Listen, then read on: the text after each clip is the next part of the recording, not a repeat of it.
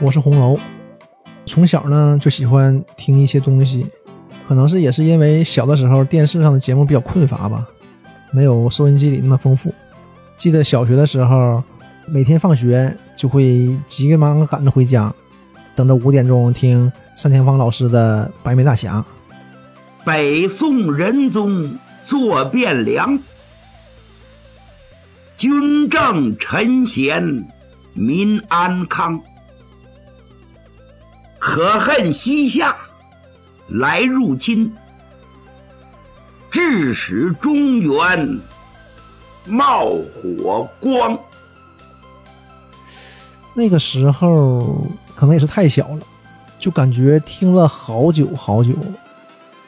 嗯，一两年肯定是有的。我记得《白眉大侠》播完的时候，就感觉特别的失落。再之后，就有了很长一段时间不怎么听东西了。呃，直到后来开始慢慢的看小说，可能也是时代进步吧。直到后来就开始出现这种有声读物，就开始又捡起来开始听。我记得最开始是《盗墓笔记》。从《盗墓笔记》开始，就我边看小说，边听着这种有声读物，记得当时特别有意思。呃，上课的时候上机课，在机房里，这边看着小说，这边听着东西。同学就问我：“你听什么呢？”我说：“我看什么听什么。”他们就说：“那你能跟上吗？”因为他读的很慢嘛。但是我到后来已经有这种能力，他读一个字，我看一个字，非常和谐。慢慢的就把这个听东西的习惯又捡了回来。后来毕业了，嗯，朋友就开始推荐我听一些影评类的节目，因为看电影比较多嘛，开始接触播客，开始喜欢上播客。那段时间非常疯狂，上班路上听，下班路上听，上班摸鱼也听，就只要有闲暇就会听。慢慢的，播客对我来说已经是生命中很重要的一部分了。后来一个偶然的契机，朋友跟我说要不要一起做一个。当时第一反应是我怎么可能做这种东西？我们能拿什么做呀？但是后来也一想，瞎弄呗，也不用有什么成绩。做完了以后，等自己年龄大了，听一听，就跟照片一样嘛。这个东西也挺有意思。哎，就这么就做下了。现在再看呢，当然初心还是这个，但是也给我加了一些很多其他的好处吧。那很多朋友以前很难有时间聚在一起，现在通过这个节目也可以经常的联系。以前可能会很懒，周末了一休息就不想出门，在家待着。现在有这么个事儿，至少是他拴着你，你必须要出门，就像一个工作一样，录录节目、聊聊天、吃吃饭。每周到周六就哎呀可以录节目了，回家路上就会想，哎，下周又聊什么？下周赶紧到，也挺有意思，也是很充实的一件事吧。我是抓马调频的主播老纪。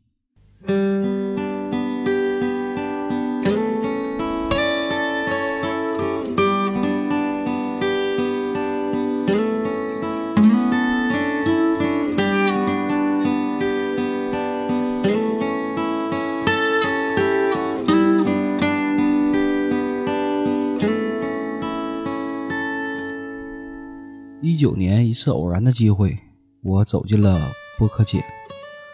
从最开始把播客当成一种游戏，到变得专注投入进来；从最开始只关注自己节目的点阅量和听友的评论，到不断的进行节目的复盘，同时还去关注其他播客的节目，关注一些同行的一些发展。通过这个制作和参与这个播客，我们感觉整个播客的门槛是在里面。随着我们进入的更深，研究的东西往往越多。这里录制的过程中有一些团队配合的技巧，也有一些录制过程中语言上的组织和逻辑顺序。在这个过程中，给我最大的体会是，播客是一种分享。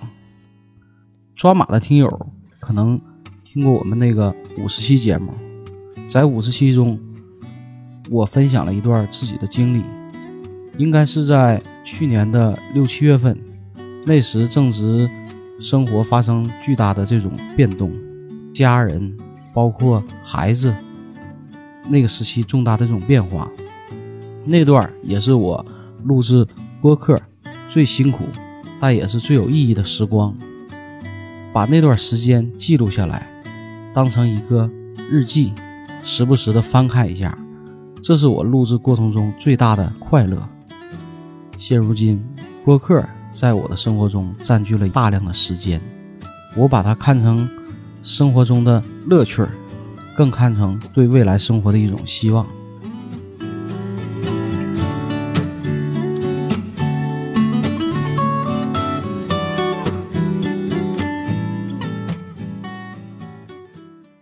我叫米勒，大概是在一六年左右吧，应该是一六年第一次接触到播客，应该是黑水公园，这是我正式接触到的第一档播客。大家好，欢迎收听这期的黑水公园，我是艾文，我是 CS，我是金花，我是蛋挞。嗯，这种形式呢，之前没有碰见过，就是几个朋友坐在一起聊天很随意，尤其是黑水早期的节目呢。就是更加的随意嘛。后期你像现在，可能还是稍微正式一些，毕竟他们把这个当做工作在做。早期呢，只是一种兴趣爱好，几个朋友坐在一起插科打诨挺没溜的。这种节目形式呢，一下就吸引我了。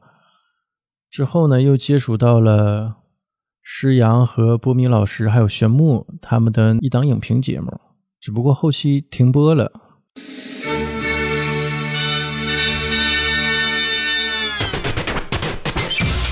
最真实的观影感受，最实在的电影评论，第一时间进影院，第一视角聊电影，真心实意，平心而论。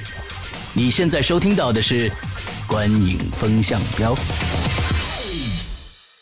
播客呢，对我意味着，最开始啊，就是拿它当一种爱好吧，跟朋友。就这么有一搭没一搭的做，没拿它当什么正经事儿。但是在去年吧，就是因为疫情嘛，疫情之前我失业了，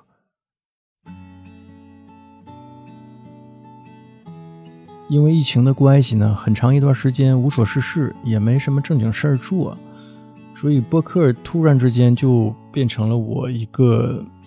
特别正式的一件事儿啊，再去做。之前真是没想到，之前一直在把它当做一个正式工作之外的一个业余爱好，就像我们上学时候打篮球、踢足球，仅此而已。当做正经事儿做之后呢，我觉得这个事儿多多少少带给我一定的压力，因为每周更新、剪辑。还有准备新节目，这个是需要花费非常大的一些精力。嗯如果没有按时更新的话，尤其是，嗯，老季老问我这周我们什么时候更新，我就当看不见，我从来也没正式回过他，呃，我就当没看见。他每当这么问的时候吧，我就觉得，嗯，必须得赶紧更新了。我必须今天晚上或者是在明天之前要把它剪出来。在做播客之前，我是一个深度的播客听众，一般是在通勤的时候听得多一些。后期呢是上班摸鱼啊，就是我觉得这个听东西是上班摸鱼。最好的做的这么一件事儿吧，因为你不用看嘛，而且不耽误你工作。呃，如果跟其他人没有交流的话，就只是做自己手里的事儿的话，这个上班摸鱼听播客是最好的选择之一。Hello，大家好，我是郑先生。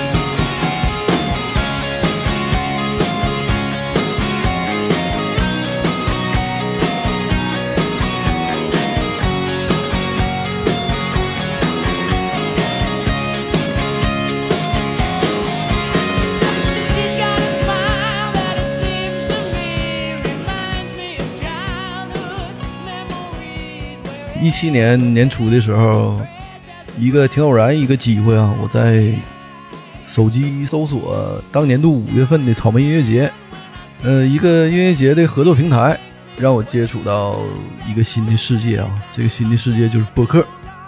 从此呢，就一发不可收拾，成为我生活中一个必不可少、为数不多的一个娱乐项目。随着这个时间的推移呢，年纪也越来越大，这个生活圈子越来越少，朋友越来越少，也不爱结交新的朋友。见面最频繁的几个哥们呢，有的也结婚了，有的也上外地工作，饭局呢也越来越少，闲暇时间呢越来越多，所以这个博客呢就在我生活中扮演着这个越来越重的这个戏份。